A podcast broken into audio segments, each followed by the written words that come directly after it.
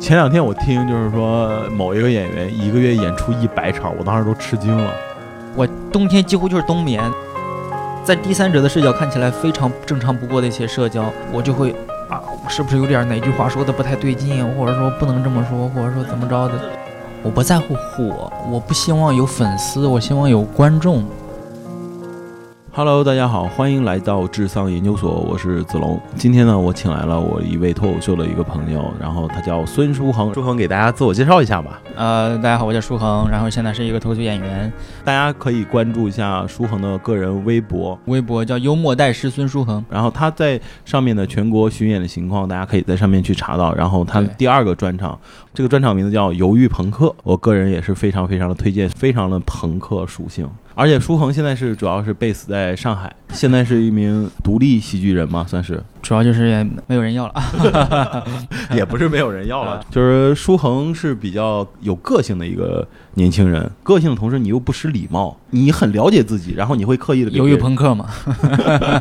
对对对 对对，就是么。这么四个字。你也知道自己的脾气，所以你会更想把自己一个人放在一个空间里面。对，因为做喜剧演员嘛，同理心比较重要一点儿，嗯就是你要清楚的知道大多数人的这个一个值吧，嗯然后要，掌握这个值，在这个值上面怎么上下游走，这是喜剧演员的基本功吧。但是有很多喜剧演员是没有这个值的。也分人，就像我这种比较无聊的喜剧演员，就特别在乎这个值了。可能是他有一些特别那种特别尖的、特别怪的喜剧演员，会有一些其他的。我自己其实跟你一块儿同台演出过很多次，我自己是觉得你有自己的表达是和世界的沟通和表达方式的，而且嗯，就是你总是会讲，大家在不经意间去聊一个特别哎大家意想不到的话题。嗯，就比如说你在讲一些很轻口的段子，讲讲讲，突然你会加一个重口段子，但是那个重口段子明显能听出来你不是想去开黄腔。我觉得你那个段子嘛，就是枣庄那个段子，啊，对，就是你会加到一个这样很重口的段子，就是你总是会给，其实别光说是给观众，你给同行都会有一些很意外的东西。是吗？嗯，你自己没有感感觉吗？嗯我嗯不太有这样的感觉。我觉得这东西就是在我的这个思维里就是很正常，所以这就是很你独特的地方嘛。对，可能是吧。但是别人的那些好段子我也想不出来，不知道他是怎么写的、创作的。对，这这也是回到脱口秀演员自我的，每个人都有自己的 voice，每个人自己有自己的表达方式。其实就看那个表达方式够不够有足够多的观众会被你那个表达方式吸引嘛，那就是你的粉丝群群体嘛。我觉得这个就是脱口秀演员和相声演员最不一样的地方。对对对对对对，那你现在在上海生活的怎么样？挺好的。我觉得我特别喜欢上海这个城市，很发达，很包容。很发达，怎么着？你来自哪儿？哎，没有这种发达是其他的地方没有的，它有一种自由感，就是你不管是什么样，在路边也不会有人太注意到你。我觉得你是少了一部分信息。如果说你在上海穿着打扮奇装异服，或者说有个性一点，对别人也不会觉得这是怎么样。对，就是呃大家可能都会多看两你两眼，但是大家的也能理解。对，但是在老家好像就不可能。对，在老家恨不得有一一堆人要揪着你问你，你为什么要这么做？就是青岛也是个一线城市，老家嘛，县城啊，嗯，农村啊，不是说男孩子打耳钉，每个嗯人见到你。几乎前三句话都是说你打耳钉了，或者你怎么怎么着的，你就搞疑艺问术，对对你在上海搞艺术，给我们嗯表演个节目，基本上三句话逃不了这个。这就是你今年春节回到家的一个经历吗？对，当时他们如果这么讲，你的回答方式是什么？哎，这这这这，我就我就我就我就会 这样，因为我要用他们的交流频频频段跟他们交流。你也没有像在舞台上表现那么有个性，就是跟他说，就是会不屑，或者说是直接是用一种你自己很独特的方式讽刺一下他们。因为嗯那些人是你认识了二十多年的人，你不能说变得这么快吧？就是说小时候离家十几岁的时候离开家，然后回来之后就马上变成了一个嗯刺儿头。嗯嗯就比如说这个城里、这个县城里、这个小镇里、嗯这个村子里只有我一个人，嗯，我觉得可以。但是我的父母要在那儿说那谁谁谁家的孩子，他们不会说我这个人。明白明白。对，，就是他们是谁谁谁家的孩子，这个就其实我这么问的意思，就是还是想回到你的主题，犹豫朋克，就是你啊还是特别特别的有分寸感。嗯，你能理解他们，你也知你也坚持自己，因为用大多数人交流的方式跟他们交流，这样的效率是最高的。我社交基本上就是用最快的最简单的方式去对跟和你们社交完了，然后我去回到自己的世界里，然后再消化这些东西，怎么着？那现在你刚才也讲，在上海过得还挺舒服的。那你现在工作状态是什么样？工作状态基本上就是白天在家躺着，然后晚上出去演出，然后周末有时候就去周全末国就去巡演。去巡演，去全国各地去巡演。那你这种自由的状态，是你现在是非常非常享受，还是觉得还可以，还是说也会有一点不舒服了？这个值它肯定是越来越往下掉的。你刚开始过这样的生活的时候，你肯定享受的要死，呃嗯但往后你会想着去做一些别的事情，你会慌，因为你那么那么大的时间空白的时间嗯自己在家待着，你会慌的，就是你因为你会废你这个人。那创作呢？就持续去写写段子什么的。创作是主要是靠灵灵感，虽然说专业的演员不能靠灵感，嗯，但是你靠灵感写出来那些东西，就是更 spark 一些。就是能讲的时间更长，嗯，嗯能留的时间更长。就是那个段子的浓缩度更厚、更更嗯重一点。对对对对对是吧对，就是你对那个新灵感保留的时间长一点。每一次你想到那个段子的时候，还是给给你会有一个爽感嘛？对对对对对，那你说你现在开始往下荡，那就除了会慌之外，还有别的吗？基本没有。我就在想，假如说我嗯通过自己的努力，呃，去上到了另外一个更高的高度，那会不会比现在更快乐？现在我、嗯、稍微有一点儿点儿的收入，但是又没有太多的收入。 但但是你曾经在媒体上说大放厥词过， 那一次虽然说是被误解吧，但他那个记者他妈的自己夸张的，这里边我要跟我们听众讲一下，就是有一次有一个记者来采访舒恒，就说那你们现在脱口秀演员是不是过得很惨啊？就自由类的脱口秀演员，然后对，当时所有的演员都在说过得很惨。他这个人是很正义和真实的一个人，他就觉得所有人都觉得很惨，但你们根本不不讲实话。然后嗯舒恒就说了一个很实在的一个数字，嗯，然后那个 记者就夸张到高达对对对五万，我记得是，哎对对对，就月入五万，现在已经传到七万了。现在 我不知道北京那边已经传传到七万到十万了。在某些时候，我觉得其实应该也会有一些演员应该会的，啊，对，有些演员肯定会了，就是肯定比如能达到说这个春节呀、或者是过年跨年那种商务很多的嗯情况下，这个问题，你看你认不认真做？比如说程序员这样的行业嗯，你认真做，你可能会达到这样的收入嗯。但是脱口秀这行业，你稍微认真，稍微比别人努力一点，你就可以获得比别的地方努力的。嗯，更更高的收入，对，就是付出和回报不成正比，就是我对们这对个对行业，呃，就是还是在那个风口上嘛。我不知道你知道吗？中国收入在七千块钱以下的人，哦你知道有多少人吗？多少人？大概在十一亿，就是全国人均收入好像是六六千上下。但你如果你要是看，好像如果我们生活在上海也好，或者刷抖音，我就是特别讨厌嗯抖音这一点，就是感觉人均法拉利啊，嗯是吧？都是嗯人均年薪百万，还有知乎上都是这种。对，都充斥着这种，但其实实际上收入，中国的人均收入是很低的。就是对如果你有这个收入，已经远超于百分之七好八十像的年轻人了。如果月入一万以上，你就超过百分之九十的上海九十二的。上海人。所以说，你说我们这个行业有很多新的年轻演员也好，还是老演演员，就是在飞。其实我们付出的远不像别人付出的对对那么那么多。对对对对对对。你好歹人呼兰也是程序员，但是对对人家也是对对对哥大的哥大毕业，其实在学校里面付出了很多了。而且他当时他自己是 CTO 嘛，他带团队，我们还俩聊过这个事儿，他也挺辛苦的。他是做管理的，他带了当时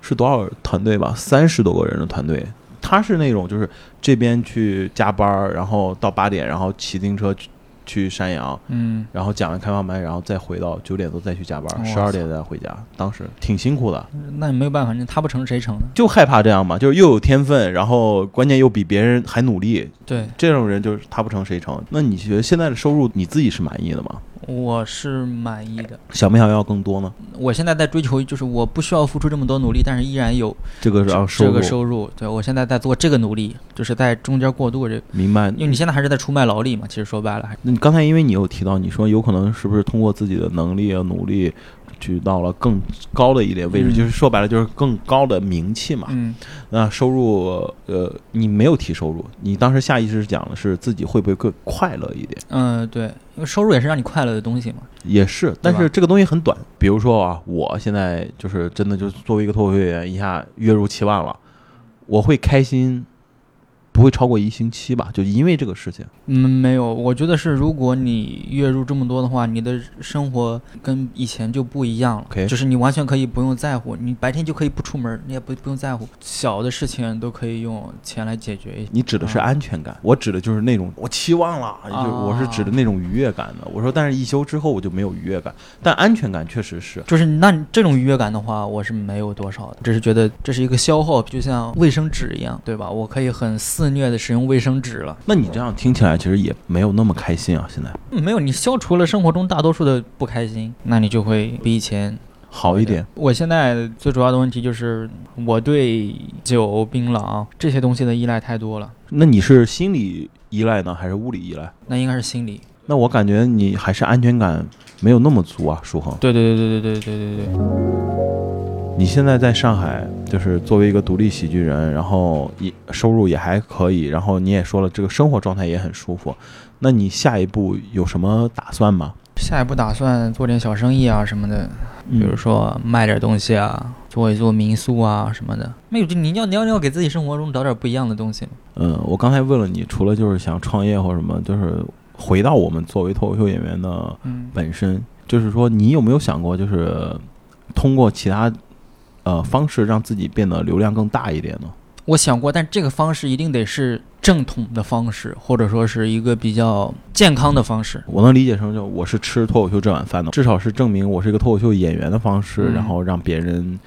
更多的关注我。对对，我我一直觉得是这样，就是我需要在这个团体里有荣誉感，比如说进黄埔军校一样，我是黄埔军校出来的。嗯，但是说现在是我是讲脱口秀出来的，这事情可能没那么的值得一说，或者怎么着的。我个人认为这是一件比较 low 的事情，就是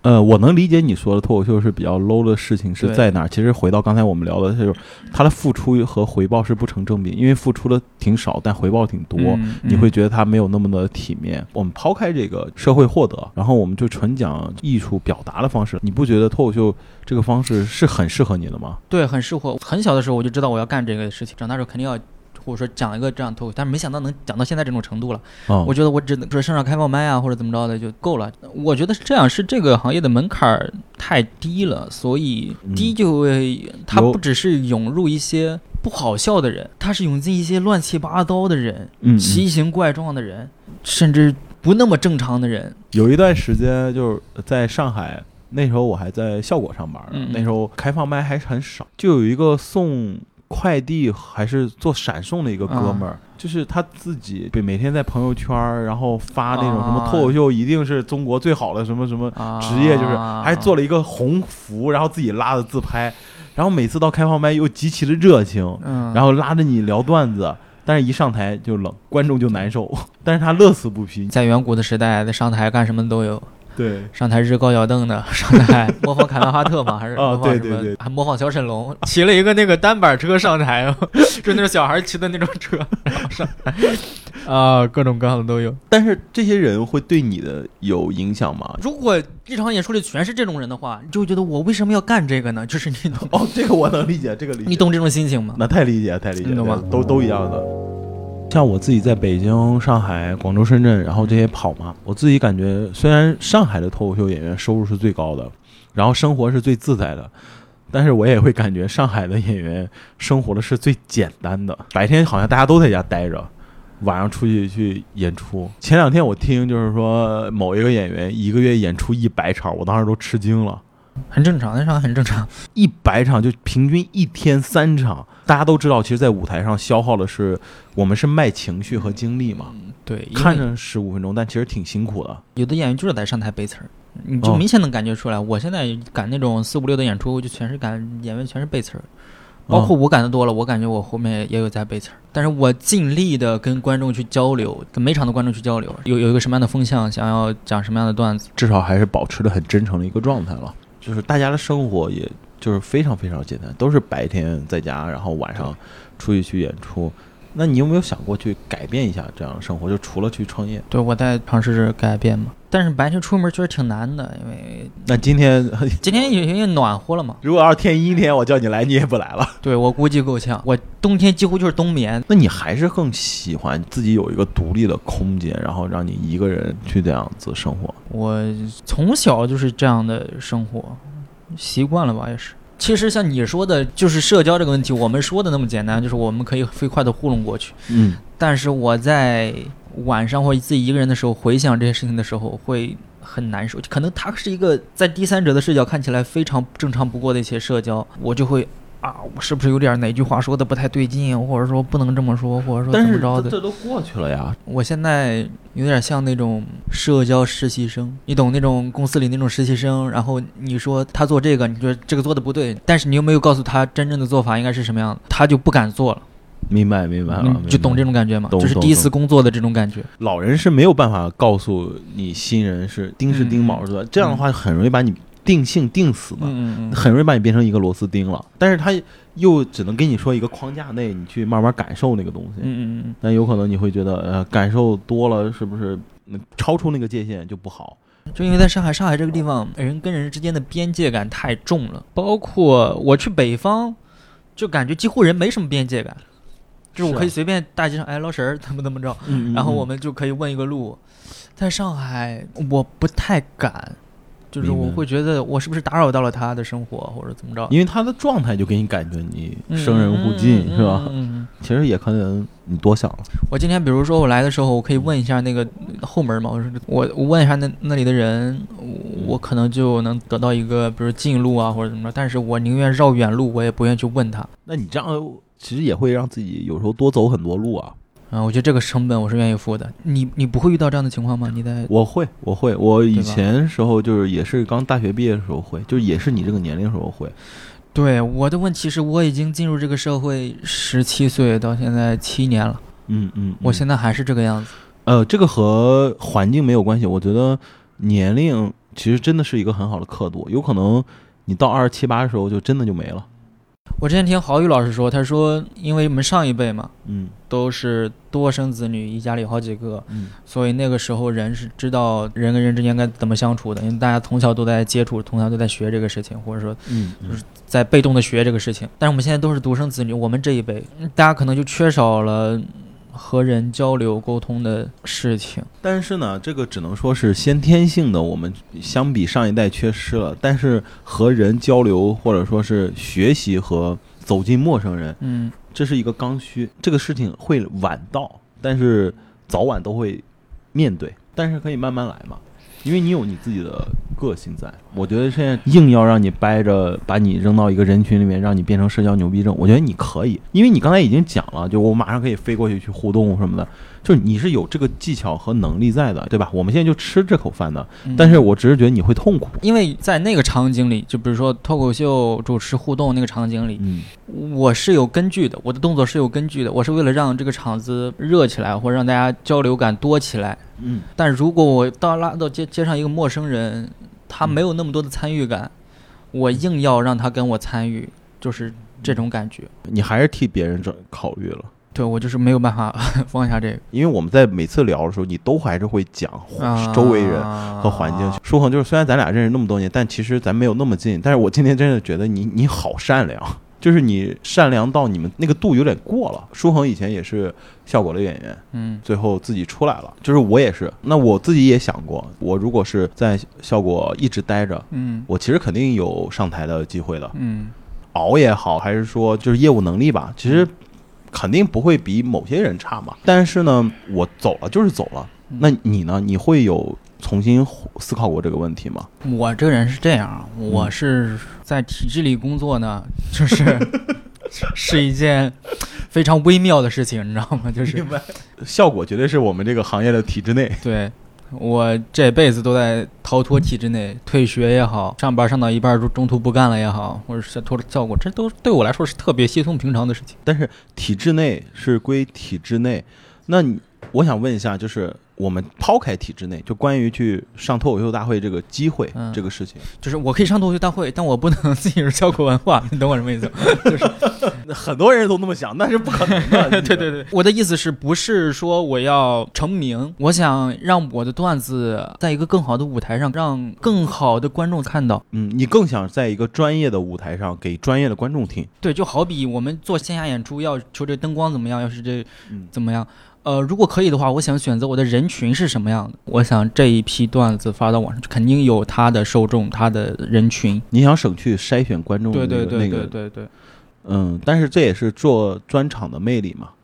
你一旦大家对你熟知和了解，你的专场就是你的观众。对对就是相比上脱口秀大会来讲的话，肯定是慢的嘛。这就像呃《Letman Show》一样，他是会每期邀邀请一个脱口秀演员，对，他是你可能是你们这个俱乐部里的呃近期的佼佼者，或者是怎么着的，上去讲个五分钟，然后你这五分钟就有机会被大家看到，然后火不火呢，就是你这个段子的原因了。他就是平台给到了，但是对对对对对然后能力是看自己抓住。对对，对对对，所以你还是想要的是这个东西。我 想要在《Letman Show》上讲五分钟这样。先学英语，关键是来的麦 show 已经没了，只能去其他 talk show、t o n i g h show 的节目了。我不知道现在还有这么老的节目吗？有，还有啊，在美国，你知道午间还有脱口秀呢，真的是女性看的，因为都是、啊，啊呃给奶妈和那种家庭主妇嘛。真的女脱口秀演员更牛逼，能力、业务能力更好。嗯，她是边做饭然后边讲段子， 就是她会跟你唠嗑，然后她会做饭，啊就是她跟你讲对为什么准备今天要做这道菜，因为她就会通过这道菜去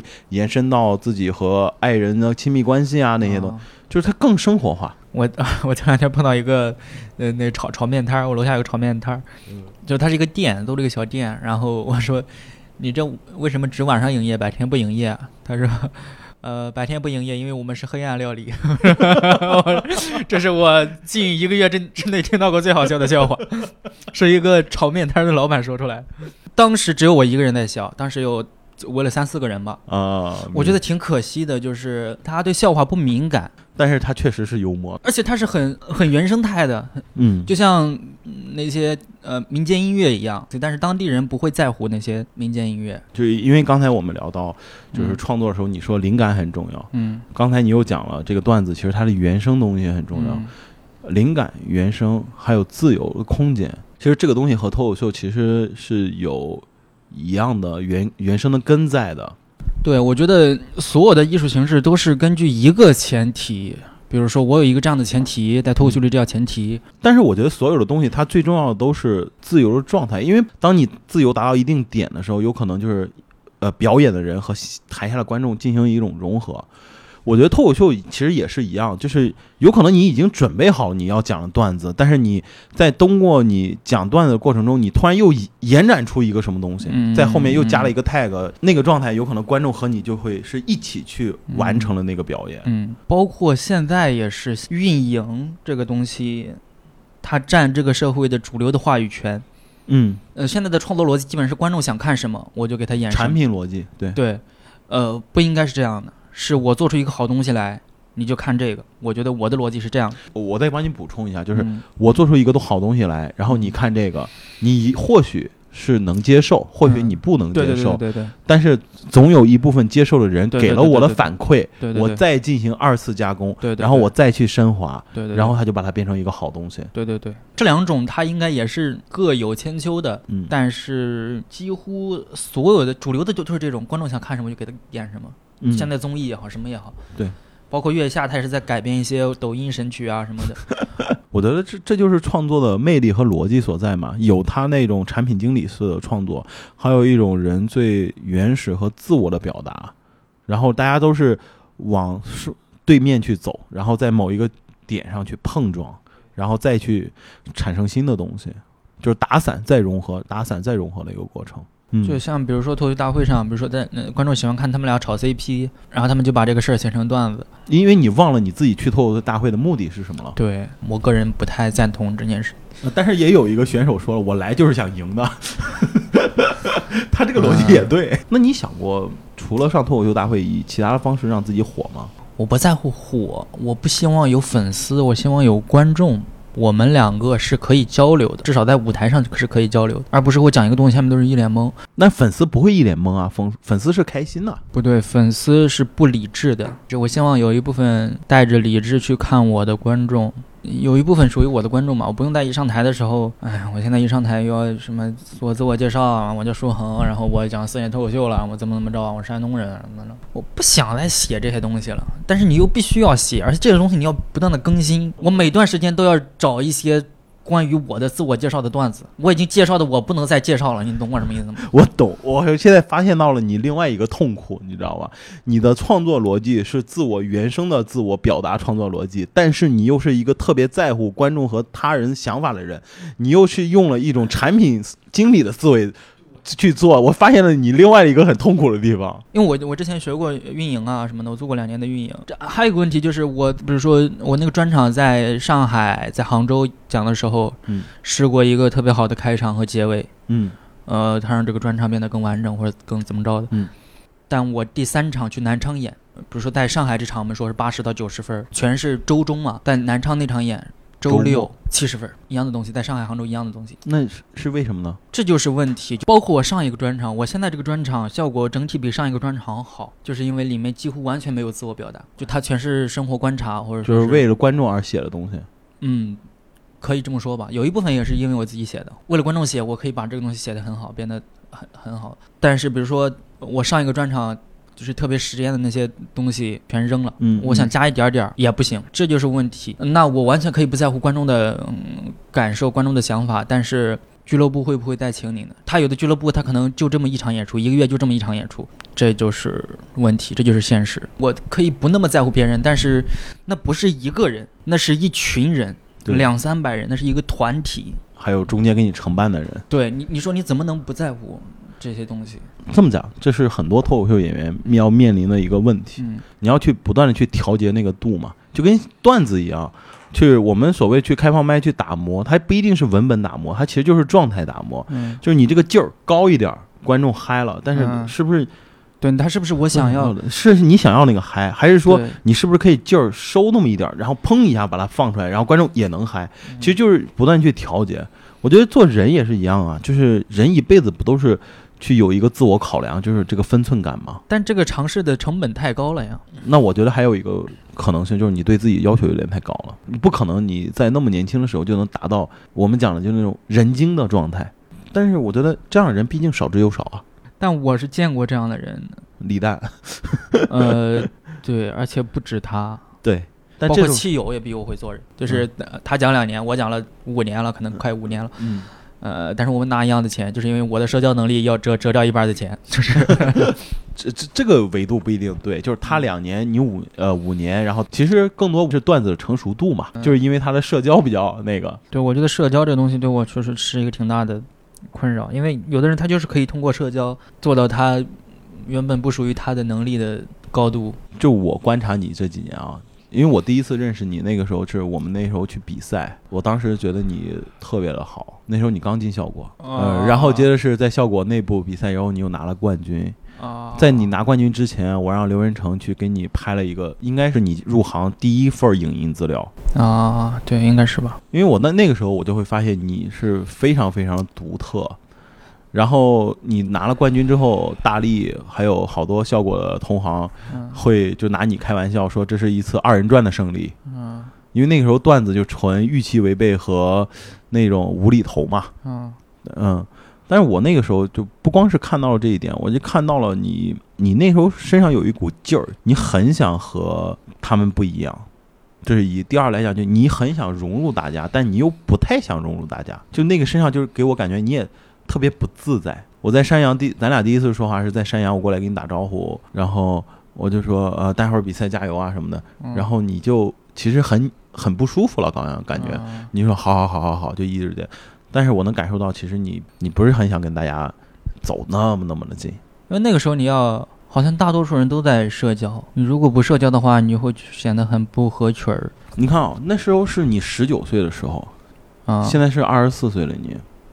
其实对你从十九到二十四，这个进步是非常非常大的，但是内核没什么改变，我觉得。那是另外一种成功嘛。嗯如果说你到四十还能保持你二十岁的那个锐气和反抗的话，那就是那四十岁你还是个少年啊，那是一种对更是一种成功。但是我想跟你讲，就是你不可能是一步到位，因为人毕竟他是有局限的。但在我的视角里，我就是因为不会社交，吃了很多亏吗？可以说让我的人生直接走向了另外一条路。就是我现在这个情况，就是就像一个弹珠，你玩过那种弹珠游戏没有？啪一摁，然后那个弹珠啪砰弹出去，弹出去了。它只能卡在这儿。我呃我这么理解，就是说，因为你的性格和社交的技巧的能力的问题，然后决定了你的呃生活的空间和或者说是艺术高度，只能在某一个高度上。你会觉得我说只能在我这个位置，但是我又很，很想达到更高的位置，我没那么大的野心，想和更多的人交流，而不是社交。但是有可能，那你的下一个五年内，有可嗯，能你的生活的生命命题就是要对抗它。我现在也在对抗。嗯我感觉这个人太无聊了。我会在比如说和人聊天的时候，非喜剧演员嗯，聊天的时候会无话可聊。呃，这个我我我能特理解，因为对我吧其实有时候我我也是那种能能躲就躲的人， 我在说话的时候，我就会质疑自己，我说我也太无聊了吧， 就是那你不用自质疑自己，你怎么舒服怎么来，你要学会欣赏自己，你得学会喜欢自己，但这个课题也很大，得慢慢学会喜慢欢慢你。啊是吧？还有问题就是，我现在比如说这种过心的交流，我觉得是可以聊下去的，但是不过心的交流那就不聊了嘛。你也可以聊，但是你可以少话嘛。但我完全不太想聊，完全不想进入这样的交流。你是觉得那个人没给你有安全感吗？我觉得没有意思，无聊，我不感兴趣。那不感兴趣，那就可以不聊呀、对，但这样我就认识不了普通人了，不是，不是，也不能说普通人，非喜剧演员之外的人了。我反问你，就刚才那个黑暗料理那个那个师傅，你是不是想很想跟他聊天啊？呃，对，那你就多去买几次炒面，然后看他炒菜的时候，你在旁边儿跟他呃掰扯两句呗。我也不想刻意，只我想认识一些，比如说年轻人， 或者说怎么着的。哦，明白明白。我加过很多那种艺术家，就是那种襄阳北路艺术家，就是表象，就他们也没有核，他嗯们只是在做这件事他情，们只是装作自己是一个 artist，也不能是装吧，他也意识不到，他也不像是在装，但是他们在做这件事情，但是做的这个东西是什么也没有。没有，对，是空洞的。就像那些画梵高的画的人，就是在做这件事情。他其实不应该画梵高的画，而更应该是画画。就甚至他有的人他也是在画自己的画，但是那个画里没有任何的就没有东西，对，没有挣扎。如果艺术它没有挣扎，是没有力量的。我只想能不能不全是负面情绪，不全是负面情绪的东西，能不能有艺术呢？就是也有啊，对吧？也也有是有的，也但是是有他那东西正能量也看不到，负能量也看不到，就就是怕这种。人卡中间儿嘛，嗯，对。还是不够真实。那我就在想，我是不是也是一个这样的人？你不是啊， 你太不是了。人太复杂了。如果你是一个艺术家， 你应该关心的就是你表达的本身。你可以了解艺术，你可以了解脱口秀，你可以了解吉他、贝斯等等，嗯，那是技巧上的你了解，你嗯没有必要去了解社会上和江湖上的那些东西，就是场面上的东西。那个东西就是人性，因为你了解的越多，你就会深陷其糟，就很像毒液一样，你就没有很办法纯粹的去表达。我我跟你说一个我的感受，就是我很羡慕年轻的演员，并不是年龄。因为我工作的关系，我的角色的原因，就是我必须要到切到那个场景下，嗯，但是我在那个场景下，我时刻自己是提着自己，有一个自己提着自己，就是说你要知道自己是，其实你的本职工作是做一个 comedian，嗯，或者是做一个想去表达的人，你还要保持那个锐度和鲜度。那你如果是现在这个这个时候暂时没有办法，你你我就看年轻人演员就好了。嗯，就所以，我有时候我特别很欣赏那种年轻演员，他说他技巧没有什么好，嗯但他是一个很真实和真我的状态去讲的时候，我就会很替他开心。嗯我是知道，就是等到我如果这边工作完成了，啪，我会能抽出来。就是我觉得这个东西还是挺重要。如果说我常年是那个思维，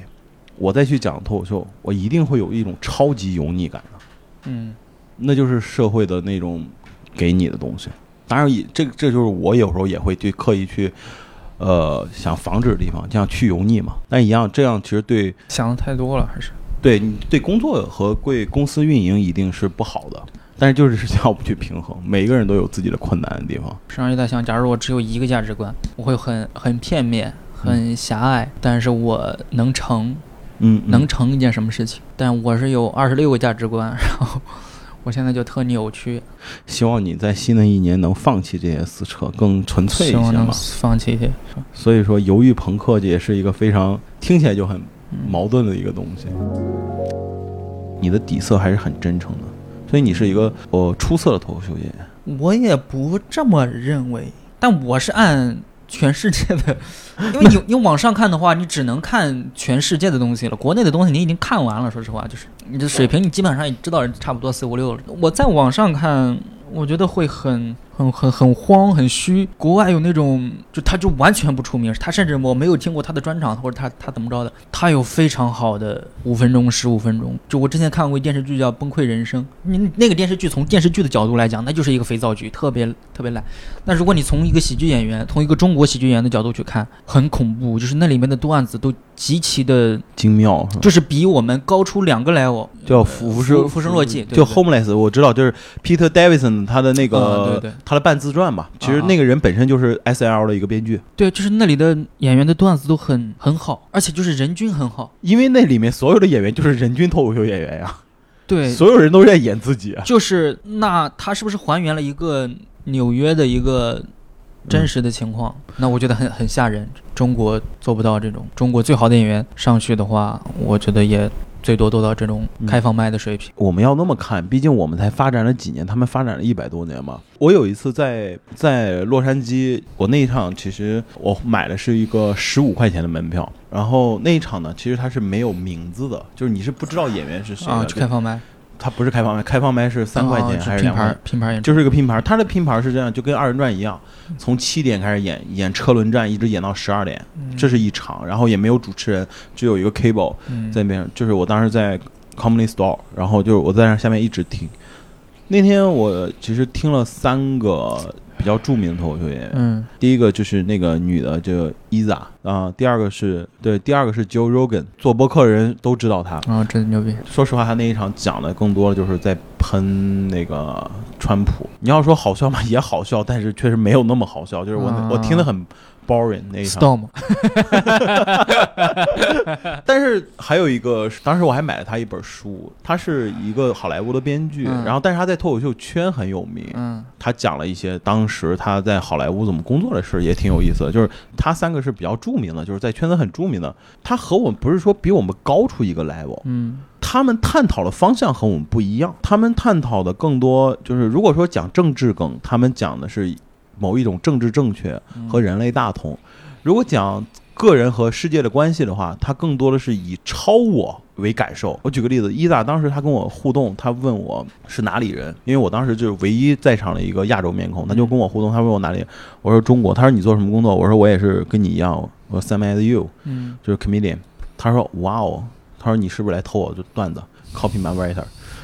就是大家都笑，嗯然后他马上就说，他说其实这是一种刻板印象，你知道中国人他真实是什么？中国人是勤奋，我不知道他是。之前准备好段子，还是互动到我，然后就讲的，因为他是洛杉矶人，他说嗯他在洛杉矶生活，他说很多人都觉得我们的服务行业都是什么老墨、墨西哥人，嗯，然后亚洲人，嗯他说亚洲人里面又是呃韩国人和中国人嗯，他说嗯日本人是不做这个事情的。嗯他说怎么区分韩国人和中国人？嗯他说非常简单。他说韩国人到点儿，他说和我们一样，到点儿就下班，他不愿意多加班。他说他有一次到两三点到那个餐馆门口，他是饿了，嗯嗯他他说他想，他只是看了一眼，他说就那个呃中国人就跟他说进来有，我现在给你弄，现给你做 饭，就是那种勤奋感，你就知道他就是个中国人，他也在调侃中国人，啊，他也在吐槽中国人，他就是先把段子就讲了刻板印象，又讲了这个东西，然后他马上又他马上又往上拔了一层，嗯他说这就是我也支持川普为什么建长城的原因， 因为我希望能把中国人挡在外面，别抢我们的工 作，啊就是他用这个东西结了一个底，哦就是他的方向是很多的，你知道吧？对对对对对对对，你说他跟中国人，我们在上海讲我是河南人，嗯，对吧？偷井盖儿切入是一样的，对对对，但是对他不断的去升华，然后去往各种角度去，对切就这就个是这样，角度不一样，嗯呃，就是国内的角度太少了，我觉得那是我们就是还是初级对啊，还是初级嗯。但是已经到了一个，比如中国一个脱口秀明星，可能比国外脱口秀明星赚的多得多。多得多。我在那儿跟他们聊天， 我说、我跟他们讲中国脱口秀演员收入，他们都很羡慕，嗯他们想学中文。它要么会刺激一批发展，但是也刺激不起来发展，就是大家的段子也就那么回事儿。假如说你两年前有个人问我我要去看看脱口秀演出，我基本上随便给他推推一场都是好看的，但现在我不敢推了，几乎每一场我觉得都不太过关。总有水的吧？你那你有没有考虑过这个问题？其实是一个自我驱动的问题。对，就是是不是有点发展的太快了，然后大家不用那么多的自我驱动也能赚到钱，然后这样就会很早的衰落。你很担心大家就这个行业没了吗？也不是没了，就是资本不进来了，嗯、或者是资本很难进来了，因为资本已经投过一一次了，那资本会不会再投呢？我觉得这个东西是大家一起推门。我我们这么聊，我很喜欢说唱，嗯我会关注说唱音乐很久，就是十几年。中国说唱就是包括现在大蓬勃，它一定是比我们的市场更大的。嗯它还是现在也会有还有这样的问题，嗯就是它早年的时候也会有好多就是 faker 嘛，嗯然后杀进去。那个时候还不挣钱的时候就有很多 faker，随着四五年之后，就是有 faker 就会离开，因为他觉得他得到自己想要了之后，他就会离开，或者说得到想要之后，他觉得愉悦感没有那么足的时候，他就会离开。剩下来还是专门去做音乐的人，嗯然后再过第二轮的时候，只有那些人坚持住，他就接接住了。等到第二次资本再进来的时候，又冒出一批新的滥竽充数的人。我们是没有办法去考虑那些人的，我们能考虑和我们能做的，我们只能自己把自己这个东西做好，对对对。找个地方去表达，然后让喜欢你的人喜欢你，就没有捷径，但我就在想，这个行业是不是它发展的有点不太健康？就是不太健康。我作为主理人来讲，我我真的是感觉是非常非常不健康的。比如说他们 rapper，他们会有不同的厂牌，嗯或者甚至他们可以以个人的名义去做演出、嗯，做巡演。但脱口秀演员，你想上节目被大家知道的脱口秀演员，就只能进效果，要么就复行，复行只有一个。付航其实曾经也有想过低头的时候，但是他也碰了一些壁之后，但是他马上他很清醒，他就说我就去做就是，我也不讨论这些问题，我也不敢，我就猛猛头扎线去做。我觉得他是一个实用主义者，但是付航是只有一个。那我觉得这个是双向的，也许会有更多的付航这种模式冒出来，或者说，就像我，我就代表硬核吧，我也想很想努力，再给很多的脱口秀演员，或者是给我们的脱口秀演员找到一个新的上升通道和新的模式就 OK 了，就是能让他专注了创作、自我表达，而且收入也不差，社会地位也还有。那其实和进不进体制有什么关系呢？对啊，对啊。对我觉得这个是还需要就是大家双方去努力的一个事情。我现在的问题是苦于线下没有更好的人，就朱其墨那一帮看不到了，嗯嗯，甚至看到了也没有太高于你的预期。那只能说，其实这个行业人还是不够多，对，还是不够多。但是多的话就要忍受更多的奇形怪状的人进来。对我可以接受，就是如果有到顶的人的话，那二零二二年你还有什么？除了巡演。我按我自己的想法做一个专场，在一些比较好的剧场啊，或者 live house，就像更像一出戏，它不是一个脱口秀演出这么简单。它是一场 show，那同时对观众也要有要求。能卖出票去就再说吧。我所有的想法肯定是都是构建在我有一部分观众之后能成立的事情，但是现在问题就是不是没有观众，你得探讨。你自己有自己的粉丝群和观众吗？呃，有，但我不怎么运营。我希望演出结束之后，啪我就消失。其实你这种状态反而更适合去签到一个公司，给你配一个执行经纪就好了，因为你要不得不去面对你自己特别不想处理的事情。但是如果我现在自己的话，我可以自己把它捏成一个尽可能的是我想要的形状。但是我如果在一个公司里，我就可能没有什么这个机会捏了。我觉得这个就是公司对你的期望了，就是就是你对他的向上管理，就是你也能告诉他，我就这一段时间我的表达方式是这样的，然后我有可能是走线下，线上的东西是另外一个产品。呃，等到我有空的时候，我自己再默默去打造。如果没有那个兴趣，我就不做了。他他对你的预期也不高，嗯，从就知道你来，有可能是我养了一个什么种子选手啊，或者艺术家什么的，只要他也不亏损，他就可以养着你。但问题就是也没有多少人看得到我，也没有多少人愿意给我这个东西。因为大家还是慕强以及想要对快速挣钱嘛，对就会觉得这个周期太长了，而且不确定因素太多了。对，我的价值不太高，我在这个对商业环境里，我也不太招观众喜欢，我也不太我觉得你是招观众吸，吸粉。我觉得你是招观众喜欢的呀。我不知道为什么，我总感觉观众讨厌我，就是我一直在先把观众的讨厌抵消掉，然后再让大家以正常的心态去看我的东西。有可能你的这个感觉不一定对。那你二零二二真的是想有这个想法的，挺好的。如果可以的话，我们可以一起弄啊。可以啊，你们可以的话可以安排。其实从俱乐部的角度，是它其实有一个不得不说的一个问题是吗？俱乐部在每个地方，它其实多少还是想有一个壁垒的，就是比如说。呃，广深我想排你了，就很不想让你再去其他俱乐部。但是呢，这个是又没有办法的事情，嗯他们就会考虑，哎，做这个事情呢，这个就会决定了那个演出期排期经理的那个积极性。你找我我就不去嗯别的俱乐部演。但你说，比如说你上半年找我，他下半年找我，嗯，这个你觉得冲突吗？他们也会就是觉得冲突的。但是你要从你要说实话，半年其实呃，就十个月、一嗯，年，这个其实当就是说，哎，我今年我就是跟你合作，然后怎么样？嗯那也他可以他就会觉得这个很舒服。呃，你上半年、下半年，他会觉得啊，我上半年刚刚给你做，然后等有可能我先做，我还是不是帮你等于做预热了？他现在也有那种一个城市两个俱乐部都来找我了，我就会说，嗯那个我跟这个约好了，我说你嗯们要不要商量一下，对吧？我觉得这个说开了就没事儿吧。我觉得至少说开了是没事儿，但是难题就会在排期经理身上了嘛。对，希望大家呢可以关注一下舒恒的微博，然后呢关注一下他的全国巡演地方。如果他到达你的城市，一定不要错过他的个人的 special 是吧？犹豫朋克，嗯，那我们也谢谢舒恒今天跟我们来到智丧研究所，很走心的聊了一次。对对对，嗯这个专场就纯纯搞笑，不像现在这么对对对，我们还是很职业的，就是所谓的智丧嘛，就是我们还是想聊聊我们自己内心深处的东西，嗯就是还是想很真实的跟大家表达的，而不是说想刻意的去搞笑。如果刻意的搞笑的话，可以来到我们的现场，然后尤其是舒恒的个人专场《犹豫朋克》，舒恒在二零二二年真的一切顺顺利利，嗯好不好？嗯，好，，好，谢谢大家谢谢大家，谢谢， 嗯，拜拜。拜拜拜拜。